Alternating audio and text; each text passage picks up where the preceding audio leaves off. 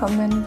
Mein Name ist Lisa Heindl und das hier ist mein Podcast Pädagogik mit Herz. Es ist so schön, dass du da bist, dass du zuhörst. In der heutigen Folge darf ich dir wieder einen ganz besonderen Menschen vorstellen. Dieses Mal ist es keine Pädagogin, sondern eine Ergotherapeutin, Isolde.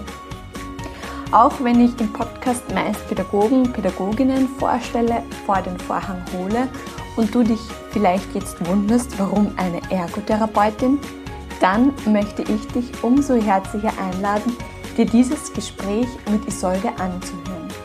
Denn Isolde arbeitet vorwiegend mit Kindern und Isoldes Art und Weise, wie sie Kindern begegnet, wie sie mit deren Bezugspersonen arbeitet, ist einfach sehr besonders und ich denke, dass wir uns da einfach von Isolde inspirieren lassen können.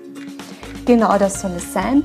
Lass dich inspirieren, genieße das Gespräch mit Isolde und ich bin sehr gespannt, welche Ideen bei dir hochkommen dürfen. In diesem Sinne, los geht's und viel Freude mit dieser Folge.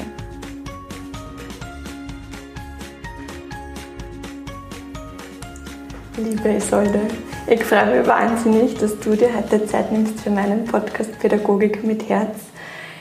Ich bin sehr dankbar und ein bisschen aufgeregt, weil ich einfach so ein riesengroßer Fan von dir bin, von deiner Arbeit. Danke, Lisa. Ich finde einfach, dass man bei dir so merkt, du bist so ein Herzensmensch. Du, du steckst der Herzensblut in deine Arbeit mit den Kindern. Du bist Ergotherapeutin und genau arbeitest mit Kindern und magst du vielleicht die zu Beginn einmal selbst vorstellen? Wer bist du? Was machst du? Warum Ergotherapie und, und vielleicht auch gleich, ähm, was bedeutet Ergotherapie mit Kindern für dich ganz persönlich? Okay. Ja, Lisa, ich kann es dir nur zurückgeben, weil unsere Wege haben sich ja auch schon immer wieder mal gekreuzt und ich habe dich einfach als sehr authentischen und sehr herzlich warmen Menschen erlebt. Okay. Und ich denke mir, das ist was, was du den Kindern einfach auch gut zurückgeben kannst, was sie eh brauchen in der heutigen Zeit. Ja, und ich als Ergotherapeutin arbeite schon 20 Jahre mittlerweile. Mhm. Ich habe heuer im Herbst mein Jubiläum und habe sicher schon so an die 1600 Kinder kennenlernen wow, dürfen. Also ein großer Erfahrungsschatz. Ja, hat sich schon einiges getan. schon ein paar weiße Haare und ein paar Falten dazu. ja, aber es macht mir nach wie vor Spaß und das ist für mich immer mein Traumberuf gewesen. Also ich habe quasi die HBLA gemacht und habe da von einer Schulkollegin von dem Beruf erfahren und habe dann irgendwie so gelesen, künstlerisch, handwerklich, medizinischer Beruf, sozial mit Menschen und habe mir eigentlich nichts darunter vorstellen können. Bin damals aber dann mit einer Sonderpädagogin mitgefahren und habe quasi mhm. mal so im Kinderbereich einmal eingeschnuppert und dann ist halt wirklich, hat der Ball ins Rollen angefangen, weil es war dann so, dass ja ähm, ähm, in der Ausbildung hauptsächlich im Kinderbereich am allerbesten aufpasst habe, weil mich das einfach am allermeisten interessiert hat. Also das haben wirklich meine Ohren aufgegangen und ich habe mhm. einfach gemerkt, da bin ich daheim. Mhm. Ja, und ähm, die Arbeit mit Kindern, die macht halt einfach irrsinnig Spaß, weil Kinder so ehrlich sind. Das habe ich schon in meinem ersten Bewerbungsgespräch damals eigentlich auch gesagt, weil mhm. äh, man weiß, ob das Kindern mag oder nicht. Die merken, ob man sie versteht oder nicht und die wissen, ob man da jetzt da ehrlich mit einer umgeht oder ob man eigentlich ein Ziel verfolgt. Mhm. Mhm, und das ist sehr schön, ja. ja. Und das ist einfach das, warum es mit den Kindern so Spaß macht. Und wenn man einer auf Augenhöhe begegnet, trotz des Wissens, dass man der Erwachsene ist und dass das Kind Kind bleiben darf, mhm. glaube ich, kann man sich da sehr gut begegnen. Mhm. Ja, und in meiner Arbeit ähm, als Ergotherapeutin sehe ich halt einfach wirklich, dass der Alltag wichtig ist. Und das ist auch die Hauptdefinition eigentlich von, von der Ergotherapie, dass es halt im Alltag eine Schwierigkeit gibt, ein Problem aufgrund einer Krankheit oder einer Behinderung ähm, oder halt eines Erlebnisses mhm. oder halt einfach ähm, weil es mit auf den Weg gegeben worden ist. Ja, mhm. Und hat in dem Rucksack des Kindes steckt. Und ich als Ergotherapeutin darf irgendwie außerfiltern, wo liegt da irgendwie so die Ursache für das, dass sich das Kind jetzt gerade nicht so gut entwickeln kann. Mhm. Also man kann so vergleichen, da ist irgendwie eine Mauer und an dieser Mauer wächst der Löwenzahn, aber der Löwenzahn kann sich halt nur in eine Richtung entfalten, weil auf der anderen Seite quasi die Mauer mhm. die Entwicklung behindert mhm. ja, und der haben nicht ganz frei werden lässt. Und ich sollte halt Stein für Stein diese Mauer abtragen. Ja. Und ähm, es ist halt eine medizinische Ausbildung, das heißt, uns ist halt einfach körperliches, aber auch psychisches, ähm, die psychische Gesundheit halt wichtig, mhm. sich das anzuschauen ja, und, ähm, und dort zu begleiten.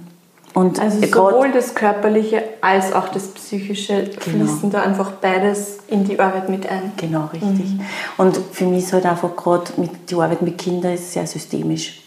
Mhm. Also ich kann jetzt nicht nur äh, verlangen, dass die Eltern quasi das Kind bei mir abliefern und ich soll an dem Kind herumdoktern und dann soll es wieder äh, ja, funktionieren, mhm. sondern da muss das ganze System ins Boot, da muss Mama und Papa bereit sein, sie einzubringen, auch ein bisschen in die Karten zu schauen.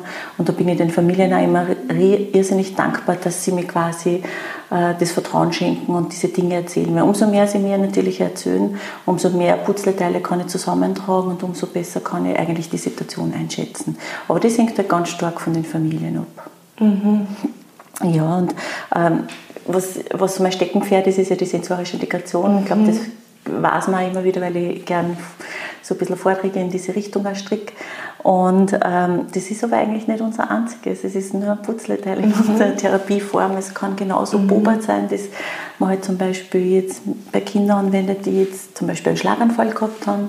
Oder Mathe Mio, das halt auch sehr ein sprachliches Konzept ist, aber auch eine Folter, wo man halt das Kind in Handlungen führt, weil es einfach einmal spüren muss, wie sich das anfühlen muss. Ja. Mhm.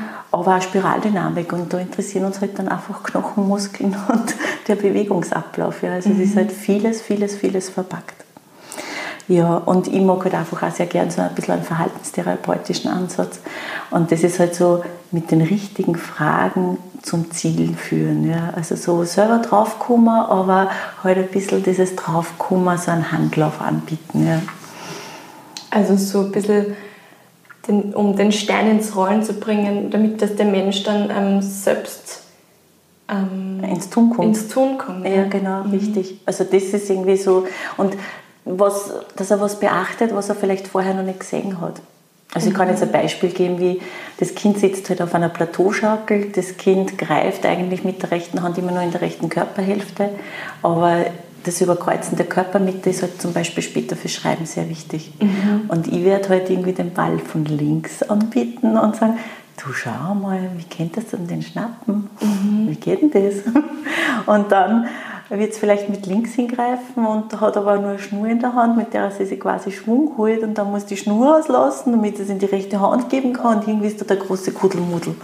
Und dann kann man sagen, wie könnte es leichter gehen? Mhm. Und da halt auf dem Weg zu begleiten, das ist halt irgendwie so mein großes Ziel eigentlich immer ja, in der Therapie. Ja, das ist ähm, total schön, so wie du das sagst, weil man könnte genauso ja hergehen und sagen, du, jetzt greif das mit links an aber oder mit rechts eigentlich, weil du das drüber ja, greifst. Mhm. Entschuldigung. Ja. Aber ähm, das ist eine andere Art von Begegnung. Ja. Und das, eigentlich ist das Kind dann selber draufgekommen und dann merkt sie sich das auch. Mhm. Und wenn ich das quasi als Auftrag gebe und das Kind soll das machen, so wie ich das jetzt da sage, mhm. wird es in dem einen Moment zwar schaffen, weil sie, ja, weil sie ja weil, weil ich ja der Erwachsene bin und ich habe halt quasi einen Befehl unter Anführungsstrichen jetzt gegeben, dann wird es das halt machen, aber es wird sich nicht behalten. Mhm. Und das heißt, wenn das Kind von selber draufkommt, aber halt mit ein bisschen Stütze, mit diesem Handlauf, mhm. dann wird es es auch behalten mhm. und wird es in einer anderen Situation vielleicht wiederverwenden. Mhm. Und dann ist halt die Synapse gewachsen und das ist immer mein großer Wunsch in der Therapie. Die Synapse, die sie halt merkt, ich mhm. kann mit meiner rechten Hand eigentlich an den linken Greifraum rüber. Mhm. Sehr schön. Mhm. Ähm, wo, was würdest du sagen, worauf legst du besonderen Wert in deiner Arbeit? Was sind so Herzensangelegenheiten? Mhm. Also erstmals wirklich versuchen, sehr achtsam und sehr ehrlich mit, mit meinen Schützlingen umzugehen. Und da rede ich jetzt von den Eltern, mhm. als wir auch von den Kindern. Und mhm. ich glaube, so, mir ist halt so mit auf den Weg gegeben worden, aufgrund von meiner Lebenserfahrung, sehr schnell zu erkennen, wie man jemandem anderen begegnen kann. Wenn es Ruhe braucht, ruhig zu sein und wenn es Energie braucht, dann halt einfach Energie zu geben. Ja. Also man muss da irgendwie ganz, ganz gut auf das achten, was braucht der andere gerade. Ja. Mhm. ja, und ähm, ich mich halt einfach Haltung den Kindern entgegenbringen, wo sie sich halt aufgehoben fühlen und sicher fühlen. Mhm. In der Literatur heißt es bei uns Warm Space, also mhm. quasi der Mutterbauch. Mhm. Aber das soll halt einfach so der Raum sein, wo halt das Kind einfach sie entwickeln kann, nicht im Vergleich mit anderen steht und für sich selber neue Schritte gehen darf. Und ich glaube, da ist ja ganz wesentlich ähm, die Rolle der Eltern oder der Bezugspersonen, weil ich glaube, für die sollte eigentlich das genau das Gleiche sein oder genau. Ja. Weil das ja oft Kinder sind, die mit irgendwelchen Problemen, Auffälligkeiten kommen. Ja, gerade und die schon einen Leidensweg haben. Genau, und bei denen halt quasi der Alltag belastet ist. Mhm. Und da ist halt dann der große Wunsch, die Eltern halt auch da für den Alltag ein bisschen fit zu machen. Bei uns ist es eigentlich oft so, dass die Eltern zuschauen dürfen, weil ich mir denke, jeder mhm. meistert Konfliktsituationen vielleicht anders. Und man kann halt einmal sich überlegen, okay, was geht nun? Und äh, wie kann ich das vielleicht formulieren? Oder was kann ich für mein Kind auch schon erwarten? Mhm. Äh, was kann ich ihm zutrauen? Also für uns ist einfach auch dieses, natürlich auch so, so ein bisschen präsentieren, äh, wie, wie lösen wir diese Dinge. Aber mhm. das heißt nicht, dass es für die Eltern genau eins zu eins zu übernehmen ist, weil jeder ja anders gestrickt ist. Und das ist halt das, was so wichtig ist, dass halt jeder anders ist mhm. und dass man das halt nicht beurteilt, aber dass man auch sieht, es gibt da andere Lösungswege. Mhm. Und was ich in dem Rahmen, was mir halt wirklich ganz, ganz ein wichtiges Herzens, äh, Herzensanliegen ist, ist quasi den Eltern auch oft zu erklären, was ist der Unterschied zwischen Spielebene und Erziehungsebene. Mhm. Und ich merke, dass sich das in der heutigen Zeit so vermischt. Erstens einmal gibt es viele, die halt ihre Kinder nicht so erziehen wollen, weil ähm, ja, das Kind lernt sich ja eh von selber.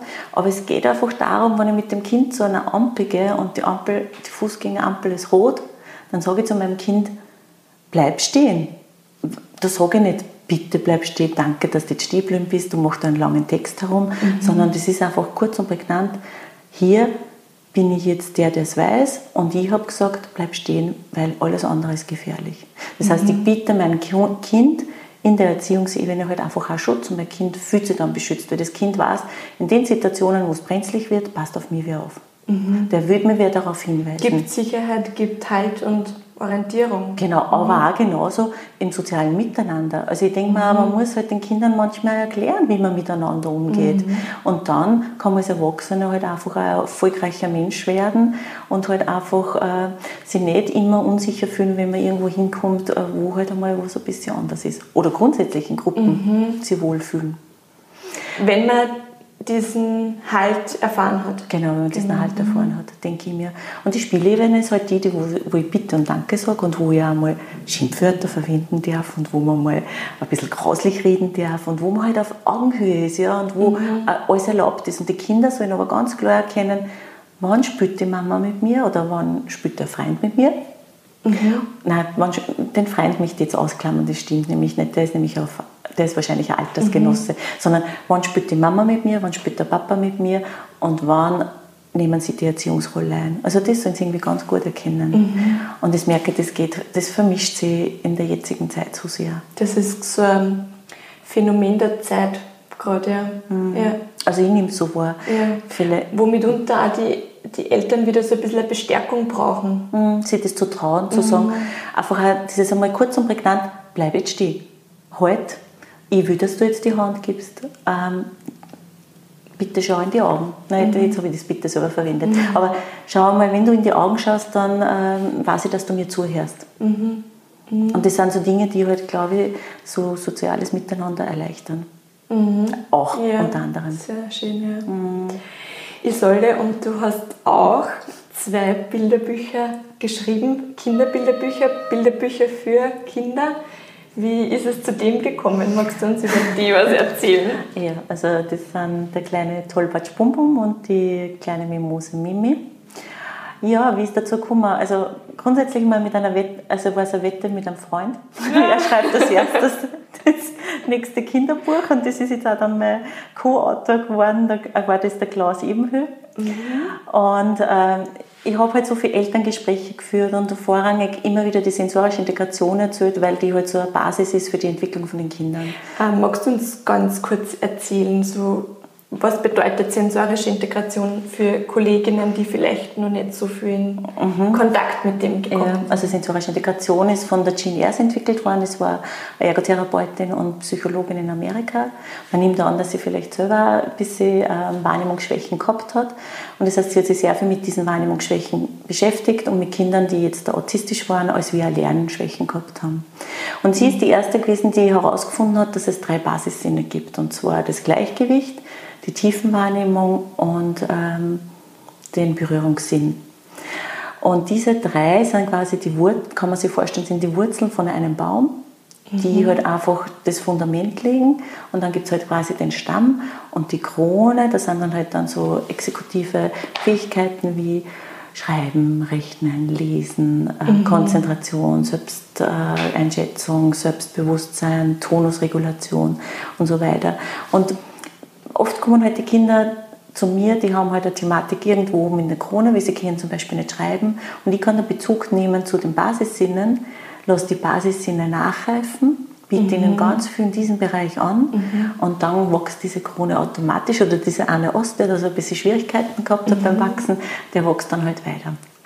Und wie du schon mitkriegst, spreche ich sehr gerne in Bildern, weil ich glaube, dass man sich dann irgendwie besser vorstellen ja, total kann. Total hilfreich, ja. ja und, und genau darum geht es in den Bilderbüchern.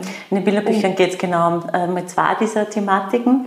Also es geht äh, beim Bum Bum um ein Kind, das jetzt, äh, ähm, das jetzt der tiefen sensible Reize wie ähm, schweres Heben, Tragen, Schieben, Ziehen, ja, das sind mhm. so die, diese Reize, wären sie jetzt da, aber gespürt wird es über die Muskeln, Sehnen und Gelenke nicht so gut im Gehirn verarbeiten können. Das heißt, äh, da kommt nur die Hälfte vielleicht an, übertrieben jetzt oder untertrieben. Mhm. Ja. Und das heißt, äh, die Bewegungen dieses Kindes sind dann halt sehr unkoordiniert, es ist tollpatschig, es stolpert über Sachen drüber und hat halt aber auch dann irgendwie oft nicht das Gefühl für andere Menschen, weil, weil das Kind halt mit sich selber noch so viel zu tun hat. Mhm. Und bei der kleinen Mimose geht es um ein Kind, das jetzt der berührungsüberempfindlich ist. Das heißt, viele Reize, die das Kind spürt, äh, werden werden überempfindlich vom Gehirn wahrgenommen. Ja. Und das mhm. heißt, das Gehirn geht ständig so auf Alarmbereitschaft und die Sirene geht los, wenn das Kind halt mit was in Kontakt kommt, das ihm unangenehm ist. Mhm. Und zum Beispiel habe ich in der Therapie mal ein Kind gehabt, da habe ich es getestet und äh, es hätte immer wieder auf einem Papier, das laminiert ist, quasi das Ergebnis antipsen sollen, aber das Kind hat immer Abstand von der Oberfläche gehalten, weil es wollte nicht einmal die Berührung. Mhm. Oder ich habe halt immer wieder Kinder, die Zehenspitzengänger sind, weil sie nicht die komplette Fußsohle am Boden haben wollen und einfach nur auf den Zehenspitzen unterwegs sind, um ganz wenig Kontakt mit dem Boden zu haben. Mhm.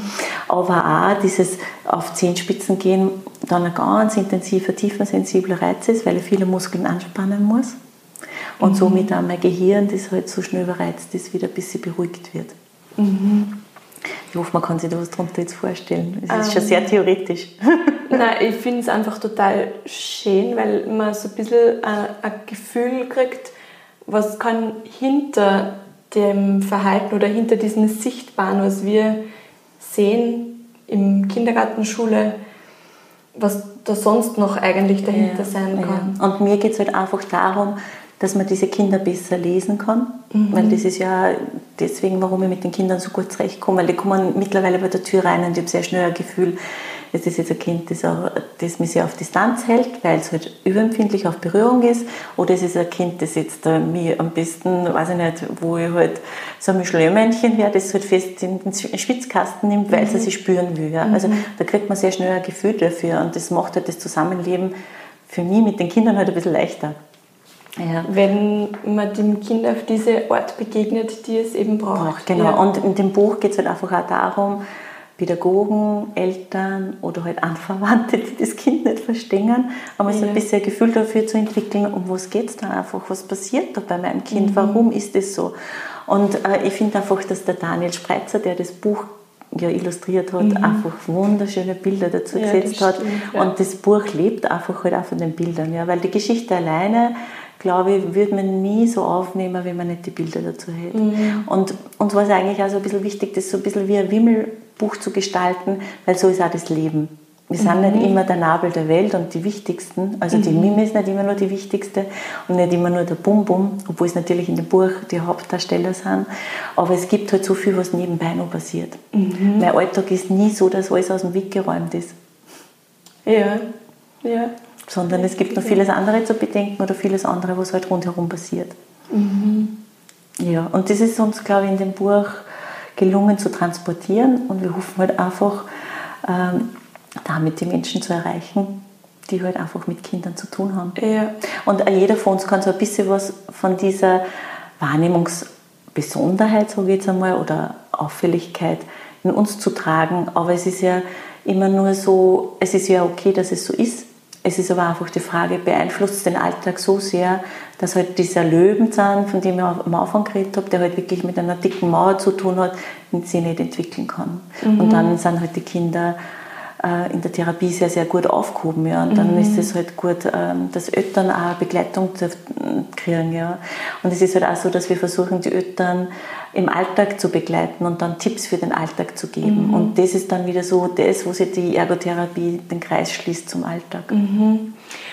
Ähm, das Thema Alltag passt da vielleicht auch ganz gut zu uns ähm, Kindergartenpädagoginnen, Elementarpädagoginnen, vielleicht auch Lehrer, Lehrerinnen. Ähm, was denkst du, was, was könnte da in unserer Arbeit wichtig sein? Wo können wir von dir lernen, jetzt vielleicht vor allem in Bezug auf diese Basissinne? Mhm. Ja, weil ich sehe euch schon als die Experten in der Pädagogik. Also da möchte ich mich jetzt gar nicht, äh, das kennt ihr nicht. aber ich denke, man kann sie immer ähm, inspirieren lassen, ja, genau. ähm, dort und da was mitnehmen, wo, ja, genau. Mhm. Also ich denke mal, es ist so schön, wenn man den kind, mit den Kindern ganz normalen Alltag lebt. Ja. Also, dass die halt einfach einmal kochen dürfen, dass die Dinge angreifen müssen, wie so ein bisschen eine glitschige Banane.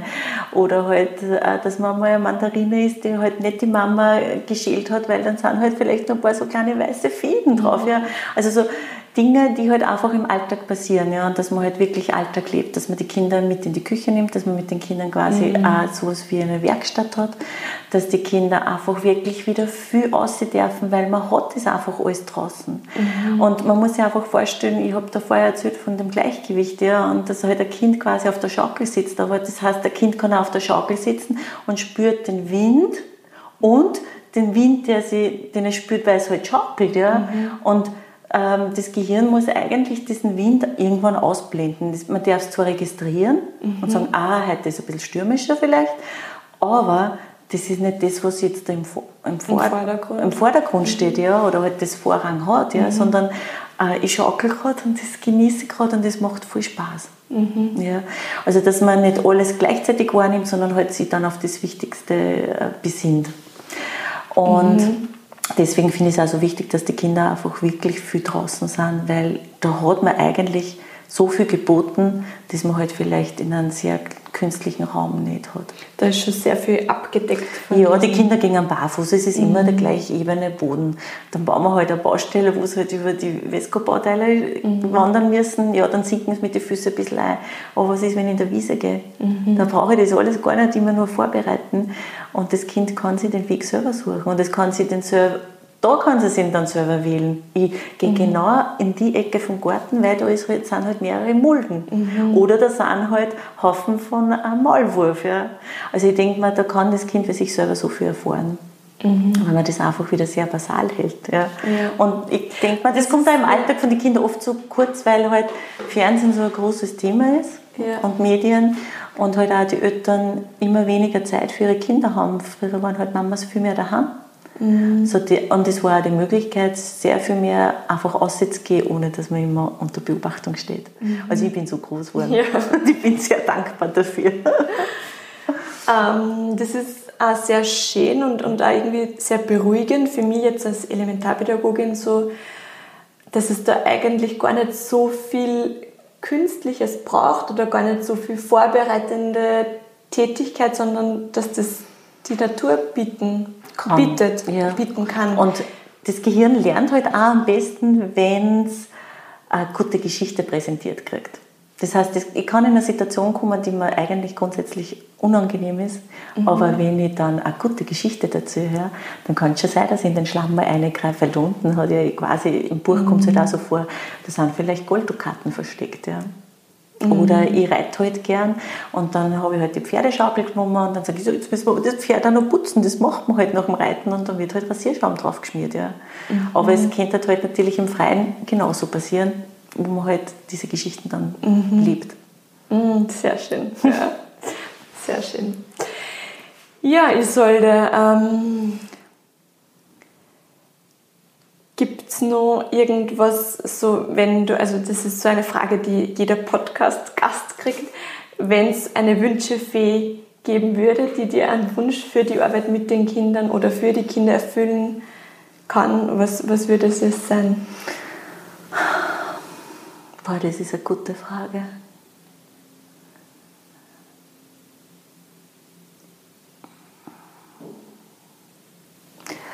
Ich glaube, ich wünsche mir für die Eltern wieder mehr Zeit, sie auch in den Schuhen der Kinder mal wieder zu fühlen mhm. und einmal einfach auch die Welt wieder aus ihren Augen zu sehen und einfach, dass sie sich Zeit nehmen für die Erzählungen. Und ähm, ich glaube, als Eltern wird man eh sehr in die Vergangenheit zurückgeworfen, wie man sich selber als Kind gefühlt hat. Aber dass man sich auch aufmacht, diese Dinge vielleicht für sich auch neu zu entdecken und neu zu leben. Mhm. Ja, ich glaube, so in die Richtung. Sehr schön. Das, ja. glaube ich, einer gerne mit auf den Weg geben. Sehr ja. schön.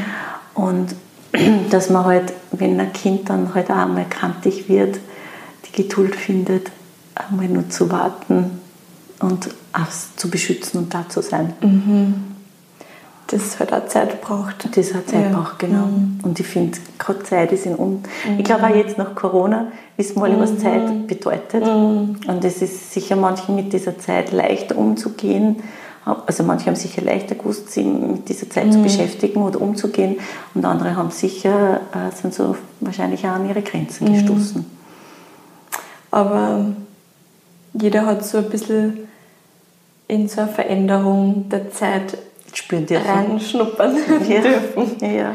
ja. Und man hat vielleicht auch ein bisschen mehr Zeit da gehabt, seinen Kindern zuzuhören, mhm. wenn man wenn es nutzen hat können. Mhm. Wenn man nicht gerade, ja, natürlich Homeoffice und drei Kinder unterrichten nebenbei ist natürlich ja, Höchstleistung. Ja. ist sehr, sehr Auf schwierig. Fälle, genau. Mhm. mhm. Ja, ich glaube, das wäre so mein Wunsch.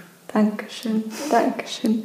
Ja, ich soll dann mag ich mich ganz, ganz herzlich bei dir für deine Zeit und deine Worte bedanken und ja, dir einfach sagen, was du für wertvolle Arbeit leistest und wie sehr ich das schätze, wie du den Kindern und vor allem auch den Bezugspersonen dazu begegnest. Das, das spürt man wirklich sehr gut bei dir. Ja, danke. danke, Isa es beschämt mich fast ein bisschen, weil es ist einfach nur, ich, ich, mag einfach nur so arbeiten, wie ich bin und ich brauche da keine großen Lorbeeren dafür, ich mache es einfach gern. Und mich freut es einfach, wenn sie meine Schützlinge wohlfühlen bei uns oder bei mir. Dankeschön. Danke, Lisa, fürs Interview und für deine echt voll schönen Fragen. Danke. Ja, ich hoffe sehr, dass dich das Gespräch mit Isolde inspiriert hat dass es dir gefallen hat, schreib dir sehr gerne deine Gedanken und Ideen auf und lass sie auf dich wirken. Ich freue mich auf nächsten Sonntag, auf unsere nächste gemeinsame Folge. Abonniere sehr gerne den Podcast, teile ihn mit Kollegen, Kolleginnen oder schreib mir sehr gerne einen Kommentar, wie dir dieser Podcast gefällt. Alles Liebe und vergiss nie, deine Arbeit ist so unglaublich wertvoll. Deine Lisa.